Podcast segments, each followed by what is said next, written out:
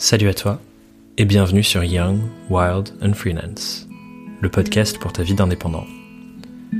Je m'appelle Thomas Burbidge et je crée des expériences pédagogiques pour aider les freelances et les entrepreneurs indépendants comme toi à prospérer dans leur activité et dans leur vie. Si tu suis un peu l'univers entrepreneurial et entre guillemets monde du travail sur internet, dans les médias, sur les blogs, tu as sûrement déjà entendu parler du terme bullshit jobs. Ce terme, qui a été imaginé par l'anthropologue américain David Graeber, désigne les métiers et les tâches dénuées de sens que peuvent avoir certaines personnes dans le monde du travail. Et il existe d'ailleurs aujourd'hui tout un mouvement de personnes qu'on appelle les makers qui fuient ces métiers pour revenir à l'artisanat, à la création, ou en tout cas les activités qu'ils perçoivent comme étant davantage au service de la société et du monde qu'ils veulent voir sous leurs pieds. Et bon, dans cet épisode, on va pas parler directement des bullshit jobs, mais on va parler du sujet sous-jacent qui est important dans la vie de chacun d'entre nous, le sens. Et pour en discuter, j'ai le grand plaisir d'accueillir Lola Benzazon, qui est la grande gagnante du concours de la saison 4 du podcast, pour participer à cet épisode. On discute ensemble de son parcours et de ses réflexions sur la place de son métier de graphiste dans la société et le sens qu'elle lui a retrouvé au fil de ses péripéties entrepreneuriales. Un bel échange sur les apprentissages de sa vie d'indépendante, et je suis sûr que son expérience te sera d'un grand soutien. On se retrouve en fin d'épisode pour le récap. Belle écoute. Un grand bienvenue sur Young, Wild and Freelance, Lola. Merci de m'accueillir. Avec grand plaisir. Je suis trop content que tu sois là. La petite histoire pour les gens qui l'écoutent, c'est que Lola a gagné le premier concours du podcast. Et du coup, la, grande récompense, c'était un épisode ensemble. Et je suis très, très heureux de, t'accueillir. Il y a des choses super intéressantes dont on va parler, mais du coup, euh, encore une fois, bravo. Oui, merci pour la belle opportunité aussi que c'est. Mais écoute, je suis ravi euh, que ce podcast représente aujourd'hui une opportunité. Ça pas c'était pas le cas au tout début, mais très content que ça te rende heureuse aussi. Je te propose que pour engager notre conversation, on commence par euh, la toute première question euh, que tu connais, qui est Lola, comment et surtout pourquoi est-ce que tu es devenue indépendante? Oui, vaste question du coup, comme on en parlait juste avant. Euh, bah, du coup, c'est vraiment le cumul d'expériences mis bout à bout où à un moment, je me suis dit, bah, il n'y a plus le choix en fait que d'arrêter d'être salarié. Et donc, euh, en fait, j'ai fait des études de graphisme pendant cinq ans, donc quatre, donc quatre années en alternance. Et euh, donc deux années dans une entreprise et deux autres années dans une, dans une seconde entreprise. Et en fait, la première, euh, ma première expérience, donc vraiment dans le salariat, ça s'est plus ou moins bien passé, on va dire, humainement. Et donc mmh. déjà, en fait, à 19 ans, je me disais, mais comment je vais faire pour toute ma vie être salarié et à faire un travail bah, où je m'épanouis pas euh, forcément euh, à 100%. Et, euh, et, du coup, ça, ça avait déjà mis une première petite graine, on va dire, dans mon cerveau, mais je me sentais pas du tout. Enfin, j'étais encore en études, je me posais pas vraiment la question d'être d'être à mon compte. Et pour le coup, la deuxième expérience s'est super bien passée, donc j'ai vraiment eu les deux les deux les deux extrêmes, on va dire. Et euh, après mes études, j'ai décidé de partir en voyage en Australie pour faire un Working Holiday Visa. Euh, et là, pareil, il y a eu des petites pierres euh, bah, qui se sont rajoutées. Euh, du coup, on a commencé à travailler. Et euh, la première expérience que j'ai faite là-bas, c'était femme de ménage. Donc, hmm. à, des milliers de kilomètres de ce que j'ai pu faire avant. Et, euh, et, là, pour le coup, je me disais, oh là là, mais j'ai trop de chance d'avoir fait les études que j'ai faites de faire un métier qui en vrai me plaît énormément. Hmm. Et euh, donc voilà, il y a eu cette première euh, aussi petite chose qui s'est mise dans mon esprit. Et, et, donc bon après voilà le voyage a continué, on a fait d'autres d'autres petits boulots et surtout après un voyage en van pendant plusieurs mois. Et là grande grande liberté, enfin c'était vraiment incroyable de découvrir euh, tout un nouveau monde. Euh, j'avais jamais voyagé de ma vie, donc euh, ça, ça, fait ah vraiment un gros, gros changement.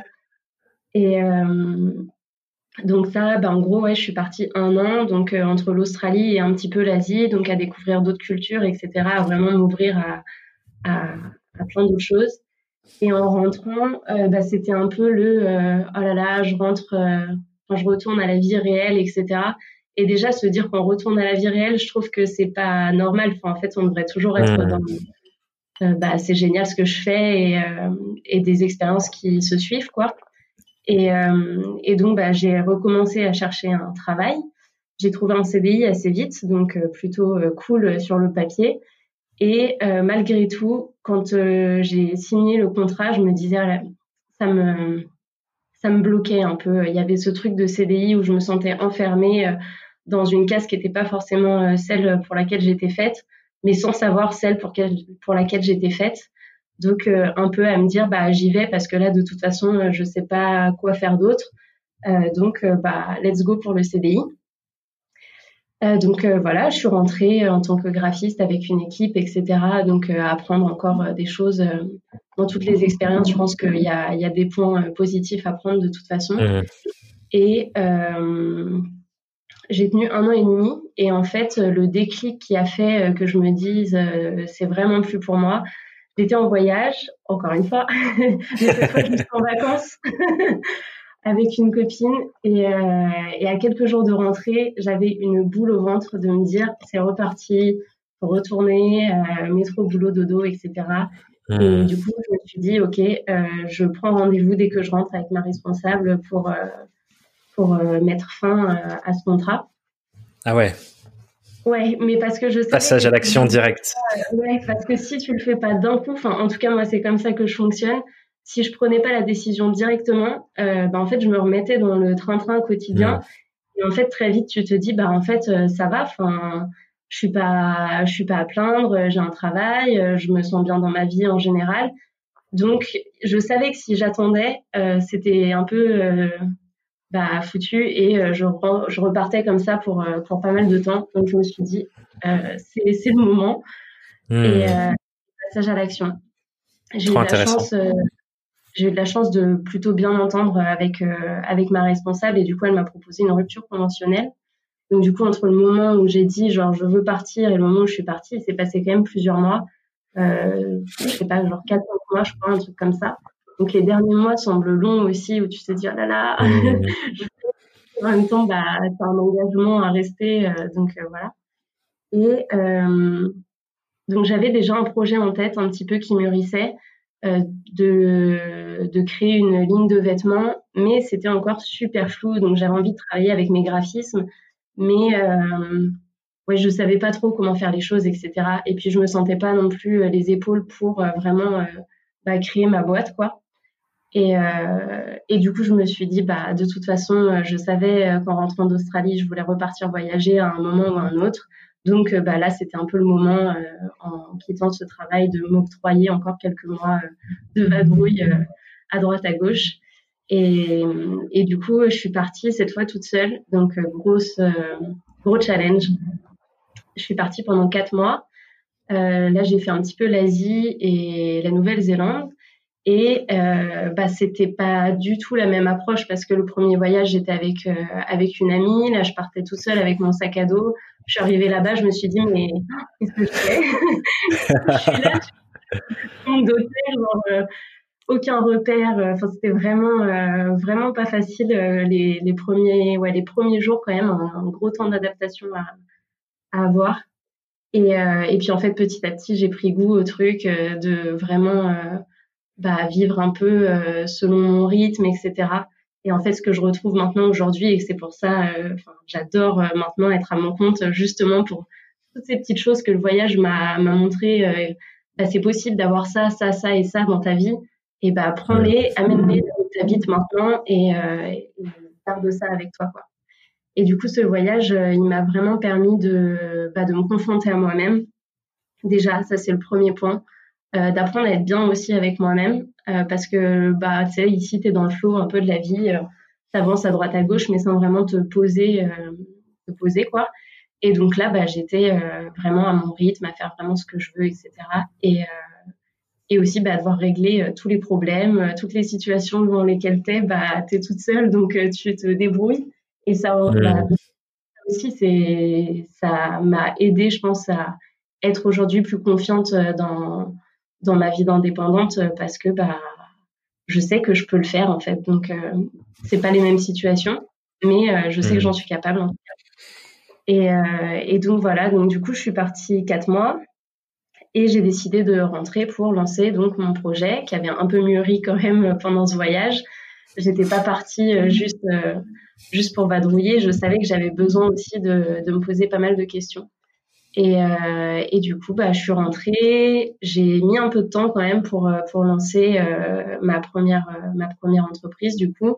Et en 2018, en juin 2018, du coup, j'ai vraiment lancé officiellement donc euh, ma ligne de vêtements euh, en coton bio parce que ça me tenait à cœur euh, que ce soit des produits éthiques et de la meilleure qualité possible mmh. et du coup, sur laquelle on retrouve des graphismes sur lesquels bah alors ça a un peu évolué avec le temps mais au début c'était vraiment des inspirations bah, de voyage de la nature etc ouais.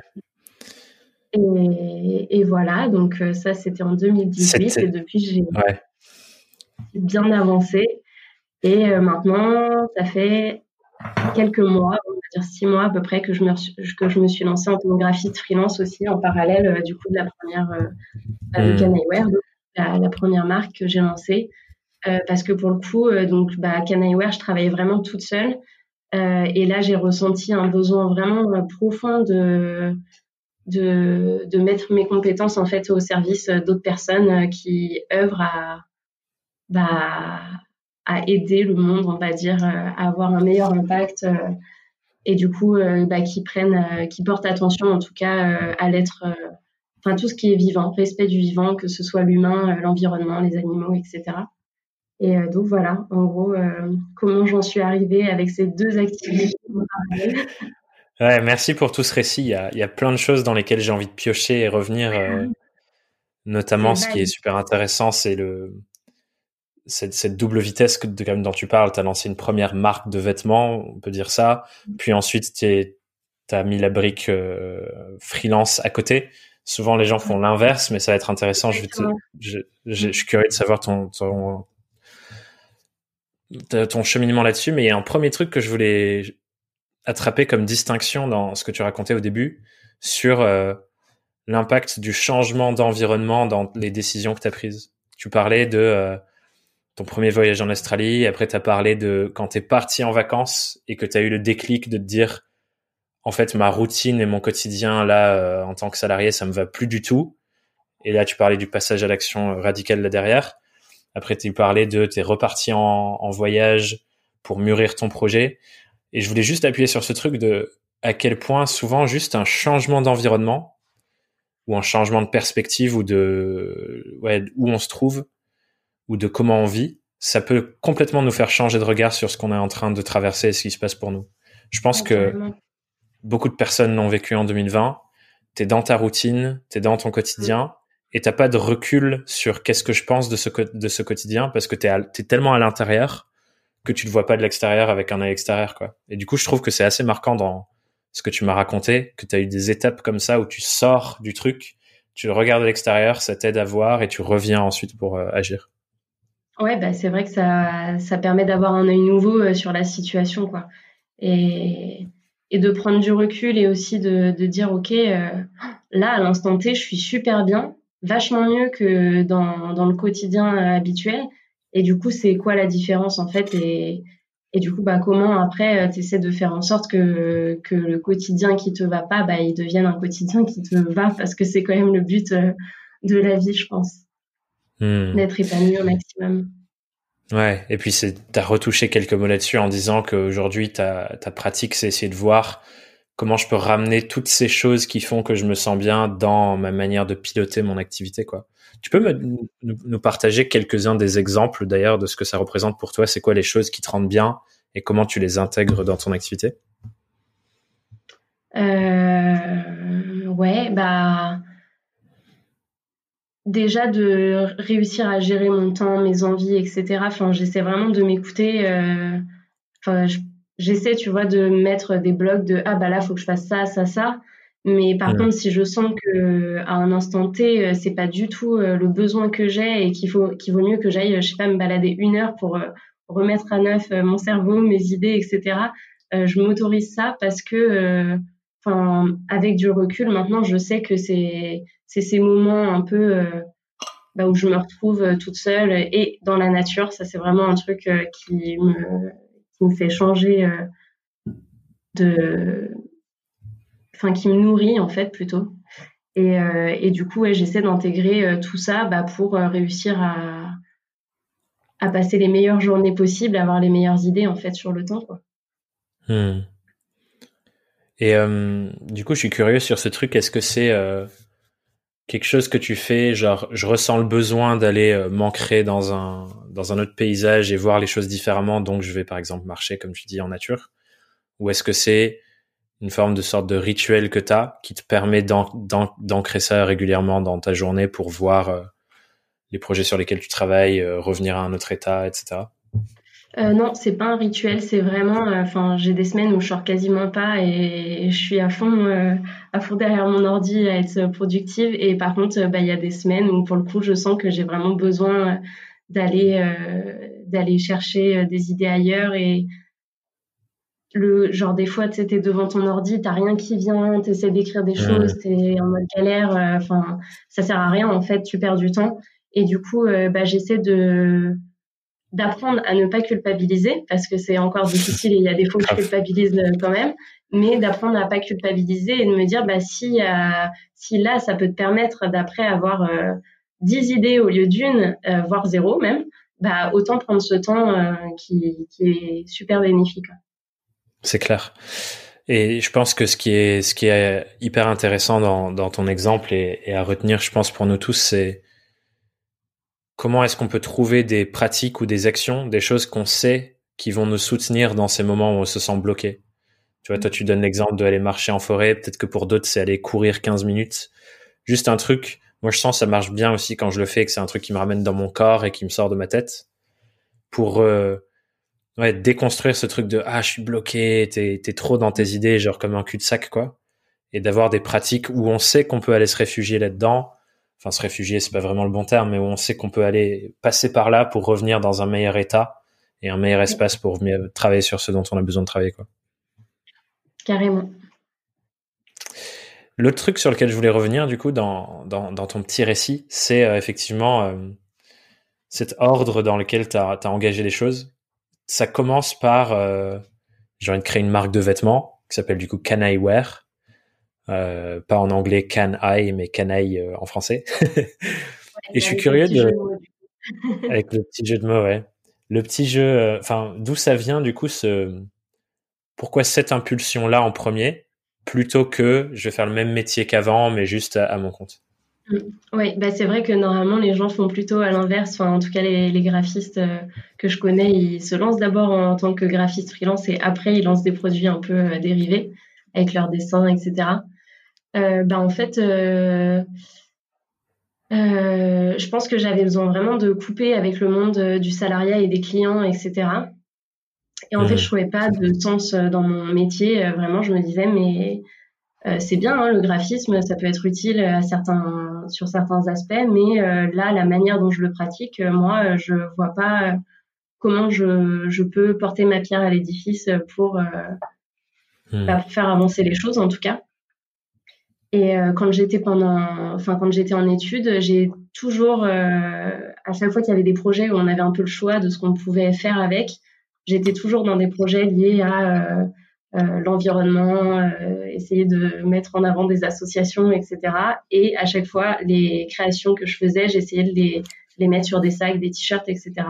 Et donc en fait, bah, je pense que ça, je l'avais un peu mis de côté, mais bah, c'était toujours dans un coin de ma tête au fond, quoi. Et, euh, et puis bah, petit à petit, euh, je voyais sur Internet des gens comme ça qui se lançaient. Et je me suis dit, bah ouais, en fait, euh, c'est vrai que j'adorais faire ça euh, pendant mes études et pourquoi pas le, le faire bah, vraiment et, et pour moi, quoi. Hmm. Et du coup, bah, je me suis dit, pareil, let's go, on tente le truc. Et, et c'est ça aussi qui, enfin, qui m'a aidé, je pense, à, prendre confiance aussi dans le fait que euh, je suis capable de, de créer euh, euh, bah, mon entreprise et du coup d'avoir un second, un second aspect avec le graphisme en freelance. Et c'est toute cette partie à travailler bah, pour moi principalement, parce qu'après, c'est avec des clients en particulier, mais ça n'a quand même rien à voir avec des clients professionnels. Et t'as pas du tout les mêmes, les mêmes rapports en fait, euh, là, je travaillais vraiment, euh, je faisais ce qui me plaisait, quoi. Et après, bah, fallait espérer que ça plaise à des clients euh, pour qu'ils achètent les produits, mais euh, j'étais pas à vendre des prestations à des prix élevés, etc. C'était pas du tout, du tout la même chose que bah, que mon métier de base. Et ça m'a permis aussi de faire tout un travail sur moi, d'apprendre vraiment plein plein de choses et c'est toutes ces petites briques euh, qui m'ont permis après de me dire, OK, je suis capable d'apporter de la valeur à des clients bah de, de, taille du coup plus conséquente et des professionnels. Et, euh, et du coup, euh, ouais, de ressentir vraiment le besoin en fait d'aider différemment. Et parce que j'étais super contente de d'avoir cette marque de vêtements en coton bio et tout, je me disais bon bah c'est déjà ça, c'est chouette. Mais j'avais l'impression après là d'arriver à un stade où j'étais bloquée, de pas savoir vraiment euh, euh, comment faire plus, comment aider plus, etc. Et du coup, je me suis, enfin, vraiment euh, prise de confiance un jour en me disant, mais en fait, j'ai le choix des projets que, que, sur lesquels je peux travailler, des clients que je peux accompagner. Et du coup, ça a un peu redéfini euh, bah, toute ma vision euh, de, de, mon métier et je me suis dit mais en fait euh, enfin le graphisme pour des projets comme ça ça a un sens de, de dingue et, mmh. et, en fait je me suis dit c'est c'est ça qu'il faut enfin c'est vers ça qu'il faut que j'aille pour maintenant passer à l'étape supérieure et m'épanouir d'une autre manière mmh. et, et libérer encore un peu plus ce blocage quoi Ouais, c'est, tu me fais la parfaite transition parce que je voulais revenir sur. Euh, il y a un article sur ton blog où tu racontes un peu justement ton cheminement sur ton métier et le sens du graphisme dans le monde dans lequel on habite, avec les enjeux euh, euh écologiques que je sais te, te, te, sont chers. Où et du coup en te lisant, j'avais l'impression qu'à un moment donné, mais tu l'as un peu décrit là, tu avais presque perdu le pourquoi est-ce que le graphisme ça existe et et, pourquoi est-ce que genre à quoi ça sert quoi? Et que du coup euh, tu as réussi à lui redonner un peu un sens comme tu disais aussi euh, dans cet article tu disais le graphisme est un outil neutre on le met au service de ce que l'on souhaite. Je veux bien que tu rentres un peu plus dans euh, cette réflexion là ton cheminement sur ça Ouais, bah c'est une réflexion assez nouvelle hein, parce que c'était vraiment courant 2020. Euh, en fait, toutes ces réflexions-là et de quand est-ce que j'ai décidé vraiment de me relancer, euh, enfin de me lancer tout court en graphiste freelance, c'était euh, début 2020, enfin fin 2019, début 2020. Et je m'étais jamais vraiment posé la question de comment je peux faire pour recommencer ce métier en m'épanouissant parce que du coup j'avais un peu mis ça de côté et j'étais contente de faire autre chose. Et, euh, et quand même, petit à petit, je me disais, mais c'est dommage de ne pas me servir de mes compétences un peu plus euh, pour, euh, pour, faire, valoriser d'autres projets, parce que du coup, moi, ça m'a quand même vraiment aidé d'être graphiste et de pouvoir bah, créer mon logo, mes flyers, etc. pour ma ligne de vêtements. Et, et puis, bah, en lisant en fait d'autres articles comme ça sur d'autres métiers un peu similaires de la communication, je me suis rendu compte qu'en effet, enfin, l'image, elle est omniprésente dans toute la société. Ça, on peut rien changer là-dessus. Et euh, le graphisme, bah, il a quand même le pouvoir d'attirer et de, euh, bah, de séduire en fait tout simplement euh, ta clientèle, ta clientèle, que ce soit des, professionnels comme des particuliers. Du coup, mais en tout cas de d'amener ton, ton message à avoir du sens et et de l'impact en fait tout simplement.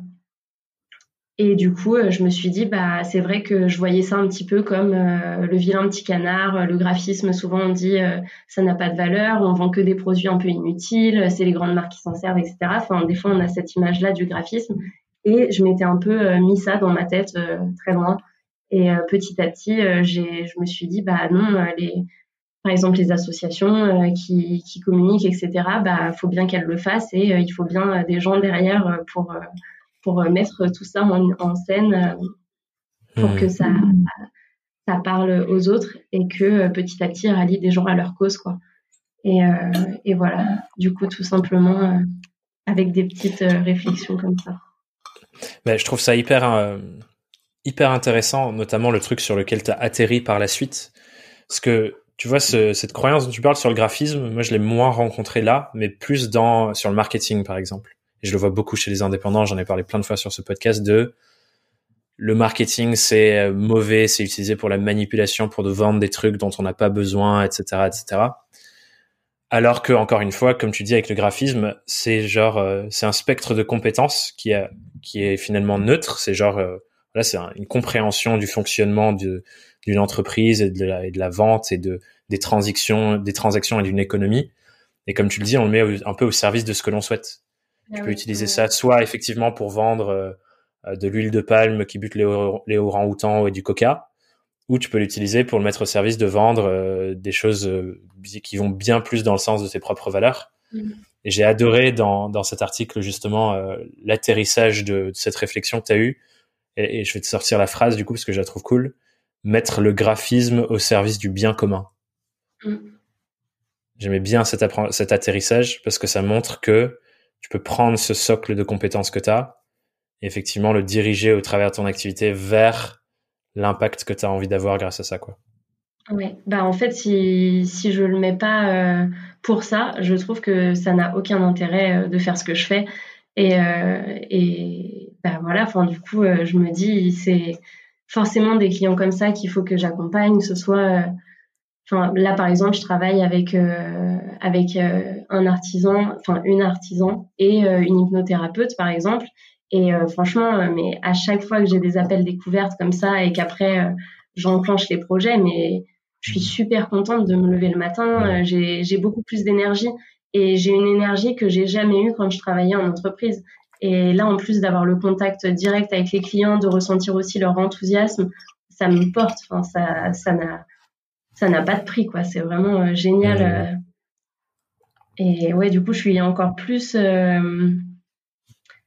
bah, plus contente d'avoir euh, attendu le bon moment pour me lancer et euh, d'avoir pris tout ce temps de réflexion. Alors ça m'a pris du temps, mais j'ai pas rien fait entre temps du coup. Mais euh, c'est un temps qui a été nécessaire pour vraiment bah, savoir là où je vais et là où j'ai envie d'aller en fait surtout et avec qui. Hmm. Ce que j'entends là-dedans, effectivement, quand tu dis que ça te porte et que ça te donne tellement d'énergie, c'est que ces clients-là, c'est ceux qui sont vraiment alignés avec les, les valeurs qui te guident et l'impact que tu as envie d'avoir. Et clairement, euh, de mon expérience aussi et de ce que je vois chez, chez, chez les différents freelances qui écoutent ce podcast ou que j'accompagne dans mes différents projets, c'est quand tu trouves cet espace de qui j'ai vraiment envie de servir parce que ça fait sens pour moi et où sont les projets dont la forme nourrit mes valeurs, clairement, tu as tellement plus d'énergie, de résilience, de créativité. J'imagine que c'est là où tu fais ton meilleur travail aussi. Mm. Et c'est assez dingue, je trouve, quand tu trouves cet espace. Et je pense qu'on devrait tous euh, prendre le temps de le chercher et de voir comment est-ce qu'on peut incarner plus ça dans notre activité. Ouais, ouais, ouais, c'est clair. Est-ce que tu peux nous partager du coup euh, un peu, tu vois, ces valeurs-là, tu les incarnes en travaillant avec ce type de client, mais est-ce qu'il y a d'autres manières dans ton activité, d'autres manières dont tu arrives à incarner ces valeurs qui sont importantes pour toi et l'impact que tu vas avoir, euh, notamment sur les sujets éco-responsables? Dans mon métier? Dans ton métier, dans ta manière de piloter ton activité? Enfin, je, je sais pas si tu as poussé euh, jusqu'à ce point. Moi, c'est une question que je me pose en ce moment de comment je peux ancrer encore plus, euh, notamment sur les sujets éco-responsables, dans toute ma manière de piloter mon entreprise. Mmh, non, là, c'est vrai que j'en suis pas encore là. Là, je pose vraiment toutes les bases euh, de ce nouveau lancement. et, et du coup, je sais que ça va avancer petit à petit euh, vers d'autres questions. Mais euh, là, euh, c'est vrai que déjà, je me dis focus sur bah, qui est mon client idéal que j'ai envie de servir, là où j'ai mon domaine de compétences et qu'est-ce que je peux apporter. Mais mmh. après, je me pose des questions, notamment par rapport à l'impact, parce que du coup, je suis graphiste spécialisée en identité visuelle et en support de communication papier et digital, mais en tout cas, euh, j'ai vraiment fait une spécialité euh, print. Et euh, du coup, il y a beaucoup de gens qui disent oui, mais le papier, ça pollue énormément, etc. Bah oui, mais en fait, Internet aussi. Et, mmh. et, du coup, je suis plus à me poser ces questions-là et essayer d'aller chercher des infos sur quels sont vraiment, enfin, quel est vraiment l'impact entre le papier et le numérique. Parce qu'en fait, il n'y a pas l'un qui est mieux ou moins bien que l'autre. Je pense que les deux, ils doivent être complémentaires et en tout cas euh, bah, réfléchir de la bonne manière de les utiliser pour l'un comme pour l'autre. Ouais, moi clairement une prise de conscience que j'ai eu justement là-dessus. Je sais plus d'où ça vient. Je pense ça vient peut-être d'un podcast un peu sur le sujet. C'est un, tout petit détail hein, que je lâche comme ça parce que comme ça on y fait tous plus attention. C'est l'impact écologique du stockage de nos mails. Grave. Tous les emails qu'on accumule, qu'on archive, qu'on lit pas, qu'on prend pas la le, le, temps de supprimer, etc. A un impact de malade parce que c'est des données qui sont stockées dans des centres de données qui ils ont besoin d'être refroidis tout le temps, donc ça utilise énormément de, de gestion énergétique et tout, et c'est sûrement pas les endroits qui font le plus gaffe à leur gestion mm. énergétique. Et du coup, moi, c'est un truc sur lequel j'essaie d'être vraiment vigilant maintenant. C'est à chaque fois que j'ouvre un mail, c'est est-ce que j'ai vraiment, vraiment besoin de le garder ou est-ce que je peux le supprimer? Et j'essaye de supprimer 80% de mes mails justement pour faire chuter les choses là-dessus. Mais c'est un truc qu'on on se doute pas en fait.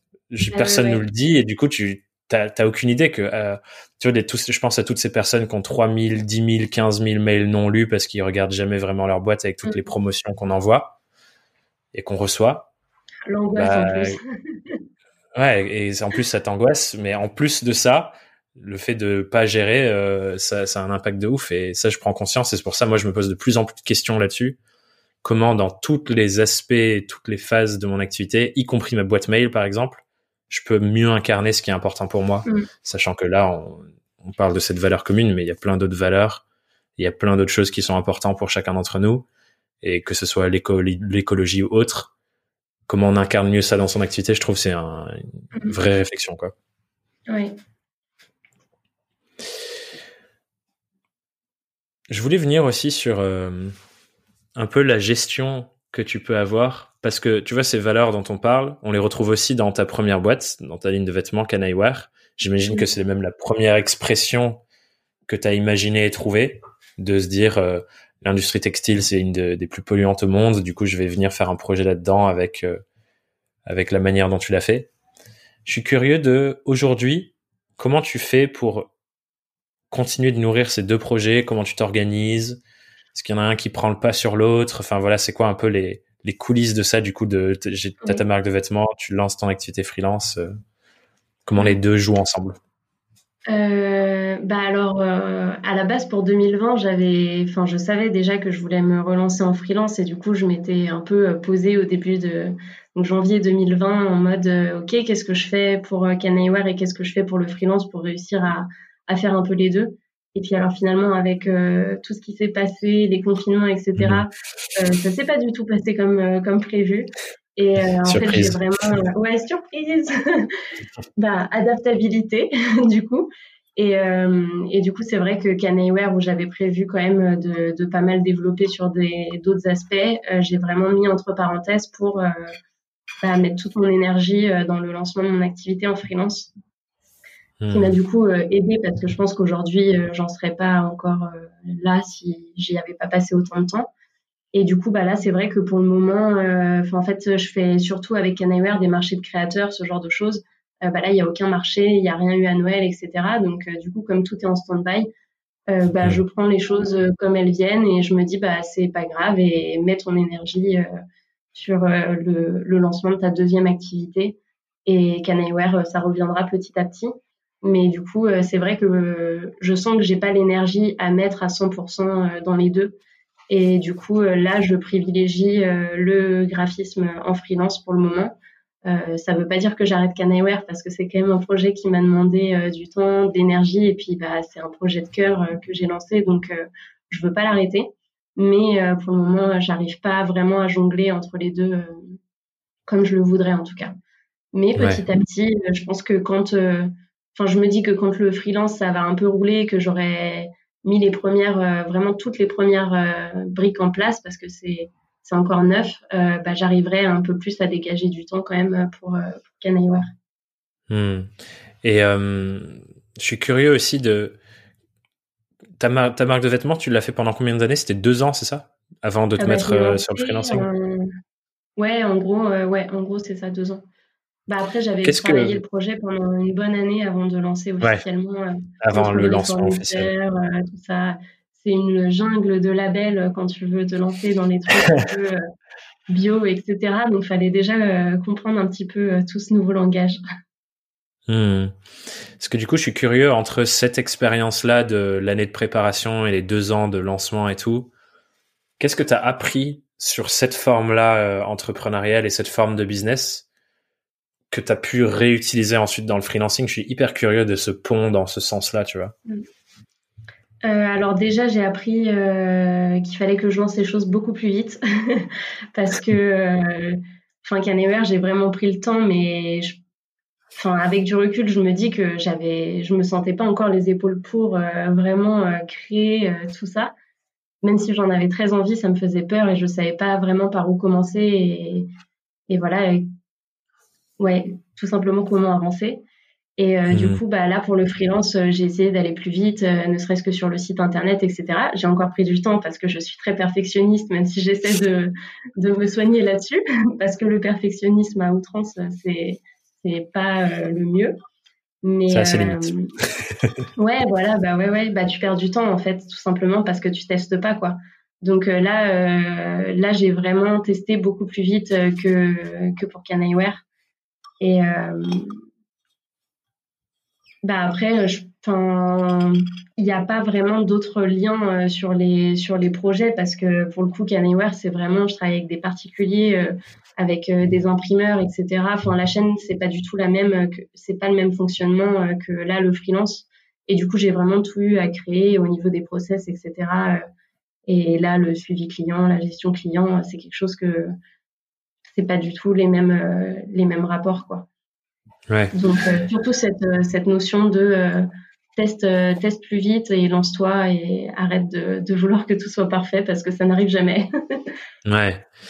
Et, et, en même temps, tu vois, tu parles de ce sujet de la relation client. Je me dis, la rigueur nécessaire pour construire ce que ce que tu dois construire sur une marque de fringues, comme tu parlais, aller chercher les labels, les fournisseurs, le cheminement de ok le client il achète puis machin puis x etc surtout que c'est un espace en ligne euh, donc un e-shop entre l'achat la commande le machin. Je sais pas si tu gères du stock et tout. Enfin voilà.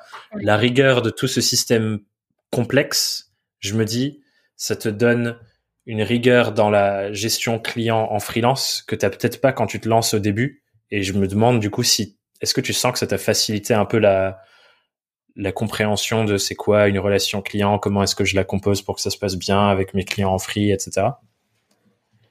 Euh, je suis pas, enfin, j'ai pas l'impression comme ça. Après, euh, peut-être qu'avec un peu plus de recul, euh, je dirais ben oui, bien sûr.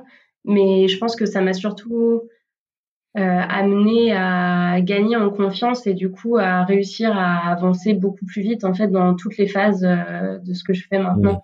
Et en fait, c'est plus une un état d'esprit, on va dire que bah forcément quand je me suis lancée euh, en 2000, enfin du coup j'ai quitté mon ma dernière entreprise, enfin le salariat en 2016, enfin août 2016. Donc euh, mon état d'esprit n'est pas du tout le même. J'ai j'ai énormément appris sur moi et en fait c'est plus ces transformations intérieures, je pense, qui aujourd'hui me servent euh, pour la transition d'activité. Hmm. Tu peux nous parler du coup un peu de, à ton sens, qu'est-ce que c'est quoi justement ce cheminement de ces transformations intérieures? Tu as parlé un peu de avoir plus confiance dans ta capacité à réaliser les choses. Est-ce qu'il y a d'autres nuances qui se sont jouées qui te, qui te servent aujourd'hui? Euh, bah déjà voir aussi euh, que les créations que je produis, euh, ça plaît, forcément, ça, ça donne un peu en confiance sur les capacités. Et, hmm. Et même euh, en effet, enfin le, contact client euh, sur les marchés, etc. Euh, ça, ça m'aide forcément quand même aujourd'hui pour bah, pour essayer d'être plus à l'aise, même si ça encore je le travaille parce que là ça a été mon gros changement de 2020 d'essayer de m'ouvrir un peu plus parce que j'osais pas parler de moi, j'osais pas parler de ce que je faisais, etc. Mais mine de rien, je pense que Canaware ça m'a tout de même appris à parler un minimum parce que bah euh, fallait quand même sur les marchés que j'explique ce que je fais, euh, pourquoi, euh, qui je suis. donc oui, oui, tout ça forcément, ça m'a aidé. Et après, au niveau de changement, ouais, là comme ça, je je vois pas trop d'autres choses. Bah, ouais, celui-là, en déjà, en tout cas, il est déjà dingue, je trouve, hein, parce que effectivement, genre, je, je, me, je me visualise, je sais pas pourquoi, je, étant maintenant à la campagne, je vais faire la plupart de mes courses au marché. et c'est un truc, à chaque fois que je vais sur le marché depuis un moment, je me visualise être à la place de la personne et je me demande, est-ce que j'arriverai à être euh, le mec du marché qui est en mode euh, ah venez j'ai des trucs sur ça machin des fraises d'ici blablabla et je me dis en vrai être dans cet environnement là est-ce que tu as dû vivre du coup d'avoir euh, plein de gens qui passent, leur expliquer à chaque fois. Mm. Cette répétition de l'entraînement de présenter ce que tu fais, effectivement parler de qui tu es, etc. Je me dis c'est un entraînement génial pour ensuite le faire à plus petite mesure en direct avec un client quand tu es en freelance, parce qu'on fait moins régulièrement que quand tu es, euh, j'imagine, dans une posture de marché, parce que, bah, comme tu disais, c'est des prestations plus approfondies, plus poussées, plus chères. Alors mm. que quand tu vends des vêtements, bah, il y a un enjeu de il y a un enjeu de nombre de personnes aussi. Du coup, mm. j'imagine que ça aussi, ça a dû jouer sur euh, bah, peut-être ton niveau de confiance en toi, en ton travail et tout. Euh, ça m'a aidé, mais, euh, mais j'avais encore quand même des, des peurs comme ça de parler de moi, enfin, pas, de pas être à l'aise, on va dire. Mais, mais enfin j'étais pas du tout sur des marchés où justement on alpaguait les gens etc donc je mettais aussi les gens et si je chantais qu'il y avait un intérêt là euh, je racontais et, euh, et du coup j'ai eu des super échanges avec euh, avec certains certains passants comme ça donc ça c'était vraiment super enrichissant. Mais je, suis pas sûre que enfin ça m'a forcément aidé mais je suis pas sûre que ça a été l'élément déclencheur qui aujourd'hui m'aide à, avoir vraiment confiance et me sentir légitime dans, dans là, euh, mon, métier en tant que graphiste freelance. Quoi. Et, euh, je pense que là, c'est vraiment plus. Euh, enfin cette année du coup là j'ai fait notamment une formation et puis bah du coup bonjour à Inside Freelancing ta communauté que j'ai rejoint en novembre et en fait c'est plus euh, d'avoir ressenti qu'il fallait vraiment que je fasse un changement euh, d'état d'esprit et que je m'ouvre. Alors je ne sais pas si c'est aussi le confinement, euh, quand on était tous chez soi, est-ce que j'ai ressenti ce besoin encore plus d'aller vers les autres? Mais en tout cas, enfin là, ça, ça, a été ce que j'ai fait ces derniers mois et clairement, je sens une énorme, énorme différence. Et d'ailleurs, je ne serais pas là aujourd'hui, j'aurais pas participé euh, quelques mois auparavant. Enfin, franchement, jamais j'aurais osé. Et, euh, et du coup, je pense que Canayware m'a aidé, mais que euh, malgré tout, c'est plus euh, de m'être entouré en fait des bonnes personnes et qui m'aident aujourd'hui à, à bah, oser en fait tout simplement. T'as, peur, bah, c'est pas grave, t'y vas, t'y vas et, et la peur, ça, c'est pas ça qui va qui va te te bouffer, hein, justement, c'est ça qui va te permettre aussi de, si tu la dépasses, d'aller plus loin. Donc, mmh. ouais, c'est clair. Bon, je suis un peu triste. J'avais l'impression de tomber sur euh, le truc en mode allez tous euh, avoir une expérience au marché, vous deviendrez tous des experts de la vente. C'est dommage, on n'a toujours pas trouvé la solution miracle. de quoi? Je ne suis pas experte de la vente. bon, voilà. Je pensais que c'était la solution miracle qu'on attend tous, mais elle est toujours pas là. C'est dommage. mais euh, ça, peut aider, hein, ça peut aider.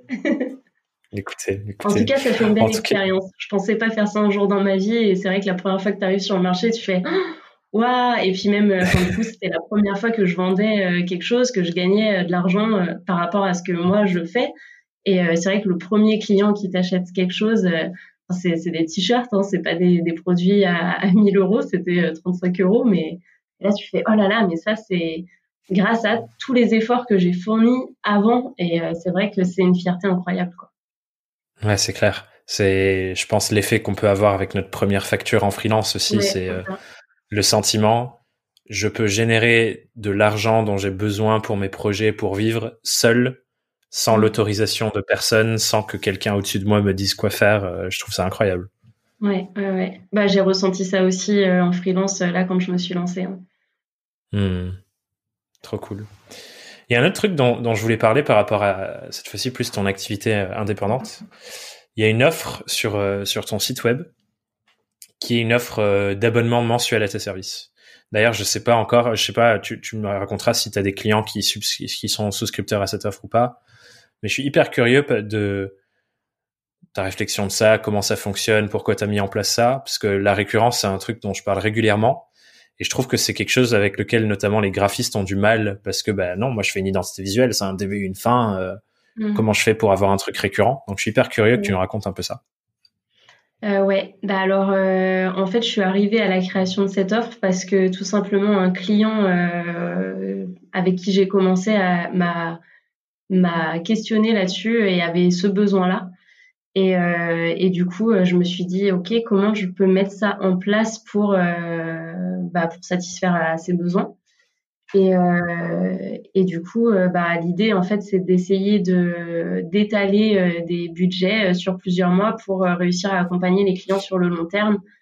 Et, et alors, j'ai pas encore de clients avec cette offre, euh, parce que du coup le client qui m'avait euh, soumis cette idée et pour lequel euh, j'ai bah, j'ai un peu créé tout ça mais plusieurs mois après du coup c'était vraiment avant de me lancer en fait j'ai eu un premier client mmh. un peu officieux officiel mais voilà et et du coup après finalement on n'a pas poursuivi avec cette offre d'abonnement mais par contre, quand il m'avait soumis l'idée, je me suis dit, bah oui, c'est vrai que c'est intéressant, en effet, de pouvoir accompagner sur le long terme et par exemple, ça peut être euh, pour les réseaux sociaux, tu vois, il y a des besoins qui sont super réguliers. Et du coup, bah, c'est, ça permet euh, d'avoir toujours le même prestataire, euh, de pas galérer à aller chercher à droite à gauche sur des plateformes de graphistes. ah mince, le graphiste avec qui j'ai l'habitude de travailler, il est pas dispo. Bah non, là, avec l'abonnement, t'es prioritaire. Donc, donc du coup, voilà, ça permet de créer un vrai lien, je trouve, sur le long terme aussi avec des clients. Et euh, c'est vrai que pour les identités visuelles, bah, c'est plus en one shot, mais par contre, du coup, comme je fais aussi euh, tous les, toute la partie print euh, et digital, enfin support de communication papier et, et web, bah, ça permet en fait de pouvoir travailler sur le long terme avec n'importe quel client qui en a besoin. Donc ça, c'est intéressant. Clairement. Il faut que j'arrive à promouvoir un peu plus cette offre et pour le moment, c'est vrai que je me suis pas vraiment penchée dessus. hmm.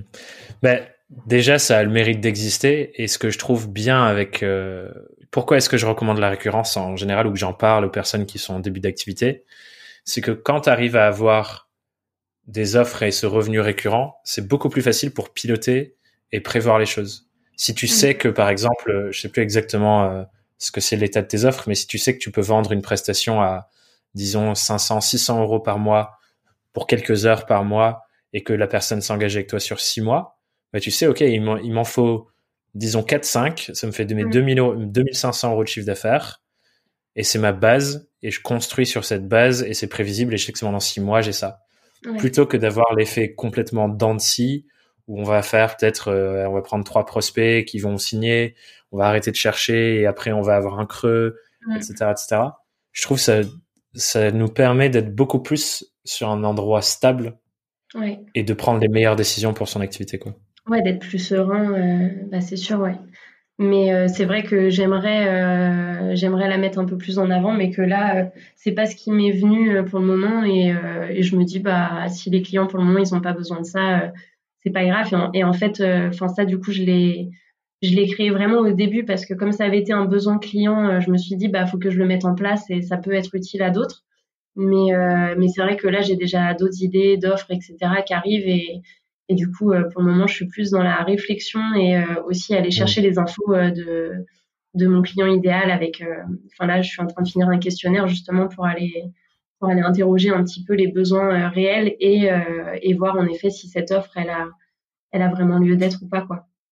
Ouais, parce qu'effectivement, ce que ça demande, c'est hyper bien comprendre et connaître les clients, leurs enjeux, leurs besoins, leurs freins, etc. pour se dire comment je fais pour que ce soit pertinent par rapport à eux et que ça vienne vraiment répondre à un besoin plutôt que effectivement genre euh, le jeter un peu en l'air en mode euh, bon mais tu peux travailler avec moi tous les mois on verra ce qu'on fait. Et, euh, pour le moment ça a été un peu jeté, jeté comme ça. Mais hmm. il faut que je travaille encore dessus. Mais en tout cas invitation à toutes les personnes qui nous écoutent réfléchissez à où est-ce que vos clients cibles ont des besoins récurrents et comment vous pouvez y répondre avec une offre récurrente parce que clairement c'est une base hyper solide et soutenante pour euh, pour pour toute activité pour la base de votre activité quoi. On va du coup arriver sur les questions rituelles de fin d'épisode Lola. Yes. Et la première euh, et je suis très curieux de ta réponse d'ailleurs sur ça. La première c'est dans tes dernières années en tant qu'indépendante, je te laisse euh, voir si tu intègres Canaïware ou pas à l'intérieur c'est quoi le plus gros challenge ou la plus grosse galère que tu as eue et comment tu as fait pour euh, dépasser ça? Euh, Ouais, c'est pas facile de garder un. Euh, j'ai pas l'impression d'avoir eu genre de méga grosses galères ou autre déjà, donc ça, je suis plutôt reconnaissante de ça. Mais par contre, le, le, plus challengeant, mais du coup j'en ai déjà parlé, en fait, c'est vraiment d'oser parler de moi, de ce que je fais, de, de, de comprendre que je suis légitime et que j'ai de la valeur à, à, apporter à des clients. Ça, j'ai mis longtemps mmh. à, à m'autoriser, à me dire, mais si, enfin, t'es tu as des compétences et, et, elles sont réelles, donc euh, serre-toi-en et, et parle-en parce que bah, sinon forcément personne ne viendra à toi vu que personne ne saura que tu existes. Hmm. Et du coup, bah, pour, euh, pour vraiment passer euh, là-dessus, euh, bah, encore une fois, c'est vraiment un travail sur la durée, je pense, de, d'apprentissage de moi, de, d'essayer de comprendre là où j'ai des blocages, d'essayer aussi de quand, quand j'ai des blocages de les comprendre de, de, me poser des questions. Ok, mais pourquoi, pourquoi je bloque sur tel point et, euh, et comment je fais pour avancer? Et clairement de rejoindre euh, bah là la communauté euh, du coup d'Inside Freelancing, d'avoir fait la formation que j'ai suivie cet été, ça m'a beaucoup aidé d'être en, en contact avec beaucoup plus d'entrepreneurs que ce que j'avais été avant, etc. Et, et c'est tout ça en fait qui m'a permis de me dire, enfin pas de me dire, mais en fait de tout simplement euh, analyser que ça y est, j'arrive à parler de moi euh, d'une manière un peu plus fluide, on va dire, même si encore une fois il y a du chemin à faire. Hmm. Mais c'est vrai que un peu comme dans le sens de ce que tu disais tout à l'heure, ces premières expériences où on valide et on voit, j'ai pris la parole sur ce que je fais et ça passe et j'y arrive. Je trouve que ça, ça nous aide à continuer de, de réancrer la machine, tu vois. Tant qu'on reste dans notre tête à projeter le truc et qu'on n'a pas les expériences qui valident oui on est capable, c'est encore plus difficile. Et là, c'est effectivement trop cool ce que tu, ce que les gens peuvent vivre dans la communauté, c'est que c'est un endroit un peu plus safe où on peut mm. commencer à faire ce travail-là avant de le faire dans la sauvagerie du monde face aux vrais clients, quoi. Ouais, ouais, et puis, euh, enfin, c'est vrai que le, euh, je me souviens le premier événement là d'intégration que tu avais fait, euh, où du coup on a été propulsé en petite salle. mais j'ai ouvert des yeux, genre, mais qu'est-ce que je fais là? Et mais, qu'est-ce que je vais raconter? Enfin, En plus, euh, pas des, sur les domaines de vie où as, tu parles pas juste de bah bonjour, je suis Lola, euh, je, je, fais ça, etc. Et c'était super challengeant. Et après, tu dis bah j'ai réussi à le faire, donc il n'y a pas de raison que j'y arrive pas sur d'autres d'autres sujets. Et, et bah en fait, oui, c'est juste en, en découvrant que tu arrives à faire les choses, bah forcément après tu te dis euh, ben, je, je, peux surmonter d'autres difficultés même si aujourd'hui ça paraît insurmontable quoi. Trop cool. Merci et bravo et moi je, non je vais pas te dire désolé de t'être mis dans, dans ce, cet environnement là. bravo de l'avoir dépassé en tout cas félicitations. La, la seconde question rituelle c'est si tu étais face à Lola son tout premier jour d'indépendance c'est quoi le conseil majeur que tu lui donnes? Avec tout ce que tu as vécu depuis Oui. Euh...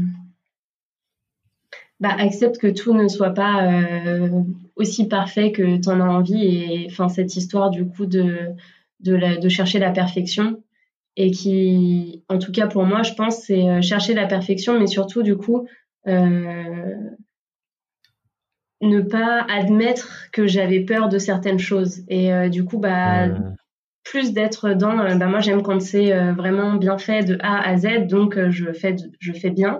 Mais en fait, derrière, il y avait des choses à aller travailler que j'ai peut-être pas travaillé assez vite. Et du coup, c'est ouais vraiment teste les choses, avance et, et, puis tu verras bien ce que ça donne.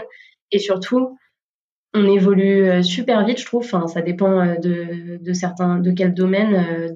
Enfin, il y a des choses en tout cas où euh, j'y ai passé du temps, alors qu'en fait, une fois que c'est fini, j'ai tellement déjà évolué que j'ai déjà envie de faire euh, quelque chose de nouveau. Donc euh, c'est bête, j'ai perdu du temps, quoi. Et du coup, rien que ça, rien que pour ça, il faut aller plus vite sur les, sur les choses, je pense. Hmm. Et un truc que j'entends aussi dans ce que tu as dit que je trouve hyper intéressant, c'est derrière cette, cette volonté de perfection, c'est quoi les peurs qui sont derrière, qui nourrissent ça?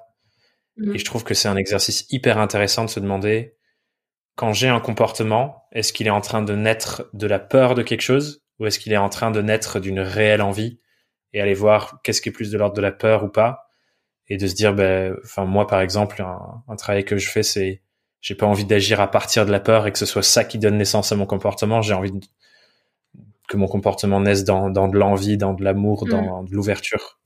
Et je trouve que du coup, ce que tu as dit, c'est hyper intéressant sur euh, ton côté perfectionniste. Est-ce qu'il est né de la peur de quelque chose, de la peur qu'on juge que t'es pas suffisante ou quelque chose comme ça, par exemple? Je trouve que c'est hyper intéressant cet exemple. Mm. Mais c'est vrai que c'est quelque chose euh, que, enfin ouais, dont j'ai pris conscience après parce qu'au début, euh, tu penses juste que tu es perfectionniste et puis, puis enfin voilà, c'est un trait de, de personnalité, de caractère et puis tu fais avec quoi. Et sur plein d'aspects, ça m'a beaucoup apporté. Enfin, ça apporte aussi de la rigueur qui est nécessaire, je pense. Mais euh, c'est vrai que là, dernièrement, euh, comme je suis de plus en plus à aller approfondir justement comme ça sur des blocages qu'on peut avoir ou autres, enfin que je peux avoir en tout cas, et, euh, et du coup, c'est là où je me suis dit, mais est-ce que quand tu cherches à toujours mieux faire ou en tout cas pousser plus loin, est-ce que tu perds pas juste du temps parce qu'en fait, tu as peur de, de, te montrer, de produire ça, et, et, ouais, mais c'est quelque chose de nouveau. Ouais, ouais, ouais. C'est vrai que j'en avais pas conscience avant, quoi. Trop intéressant. Merci pour ce partage. Trop cool. J'espère que ça vous fait réfléchir, ceux qui écoutent. Et une autre question pour les faire réfléchir. Lola, si tu as une question à poser aux gens qui nous écoutent, pour qu'ils prennent un temps pour euh, faire un peu d'introspection sur eux et sur leur activité, quelle question tu as envie de leur poser? Bah, Ça va aller dans, dans la lignée euh, de ce qu'on vient de dire. Euh, c'est quoi qui te fait le plus peur aujourd'hui dans ton activité? Et du coup, pour essayer de dépasser cette peur et que tu sois fier euh, d'avoir réussi à dépasser ça, qu'est-ce que, quel est le premier petit pas que tu peux faire pour aller de l'avant Trop chouette. Trop chouette. Je vais la répéter. Qu'est-ce qui te fait le plus peur dans ton activité? Et c'est quoi le premier plus petit pas possible que tu peux faire pour avancer dans le bon sens par rapport à ça? Trop chouette. Un grand merci Lola pour euh, pour tout ce que tu nous as partagé aujourd'hui. Si les gens veulent venir discuter avec toi, suivre ton travail, acheter tes merveilleux t-shirts euh, et autres euh, sur ta sur de ta marque, où est-ce que je les envoie? Alors sur Instagram principalement pour le freelance, Lola Studio graphiste. Euh, et pour euh, la ligne de vêtements, c'est canaillewear.com pour le site. Et puis il y a aussi mon site de freelance lolastudio.fr. Ok, je mettrai tous les liens dans. Un peu sur LinkedIn, mais j'ai du mal à m'y mettre. T'inquiète, c'est déjà très bien. Je mettrai tous les liens euh, dans la description sur la page, donc les gens pourront venir te retrouver. Merci beaucoup Lola. Est-ce que tu as un petit mot de la fin? euh, bah merci en fait tout simplement. je suis contente d'avoir euh, d'avoir fait ça avec toi. Très heureux aussi de, de t'avoir accueilli sur le podcast. Merci encore et euh, super journée à vous tous qui nous écoutez. Bye. Bonne journée. Pour clôturer cette très chouette discussion, j'ai envie qu'on s'arrête ensemble sur un point précis de cet épisode. Tu l'as entendu, à un moment de son parcours, Lola ne voyait presque plus l'utilité du métier qu'elle a appris à l'école et pendant ses expériences en alternance. L'usage classique de ses compétences de graphisme ne l'inspirait pas, et elle en est même venue à ne plus vouloir exercer ce métier. Mais une fois qu'elle s'est rendue compte qu'elle pouvait donner un autre sens à ce métier, tout d'un coup, comme tu le vois, le dynamisme et l'envie d'avancer reviennent à la charge. Ce qui me fait noter une chose que je juge très importante pour nos activités et tous nos autres projets d'ailleurs. Quand on a une problématique, on a tendance à foncer directement vers les solutions et le comment. La partie concrète, quel pied on met, à quel endroit, dans quel sens? Mais comme l'illustre une phrase de Jim Rohn, le menteur de Tony Robbins, une phrase que j'adore, il dit ⁇ Les raisons viennent en premier, les réponses en second ⁇ si on n'a pas de raison suffisamment forte, un pourquoi est-ce que je fais ça suffisamment fort, alors on ne trouvera très certainement pas les meilleures réponses et pas la meilleure stratégie pour répondre à la problématique en question. Je te laisse méditer là-dessus et on se retrouve très vite sur Young, Wild and Freelance. Bye bye.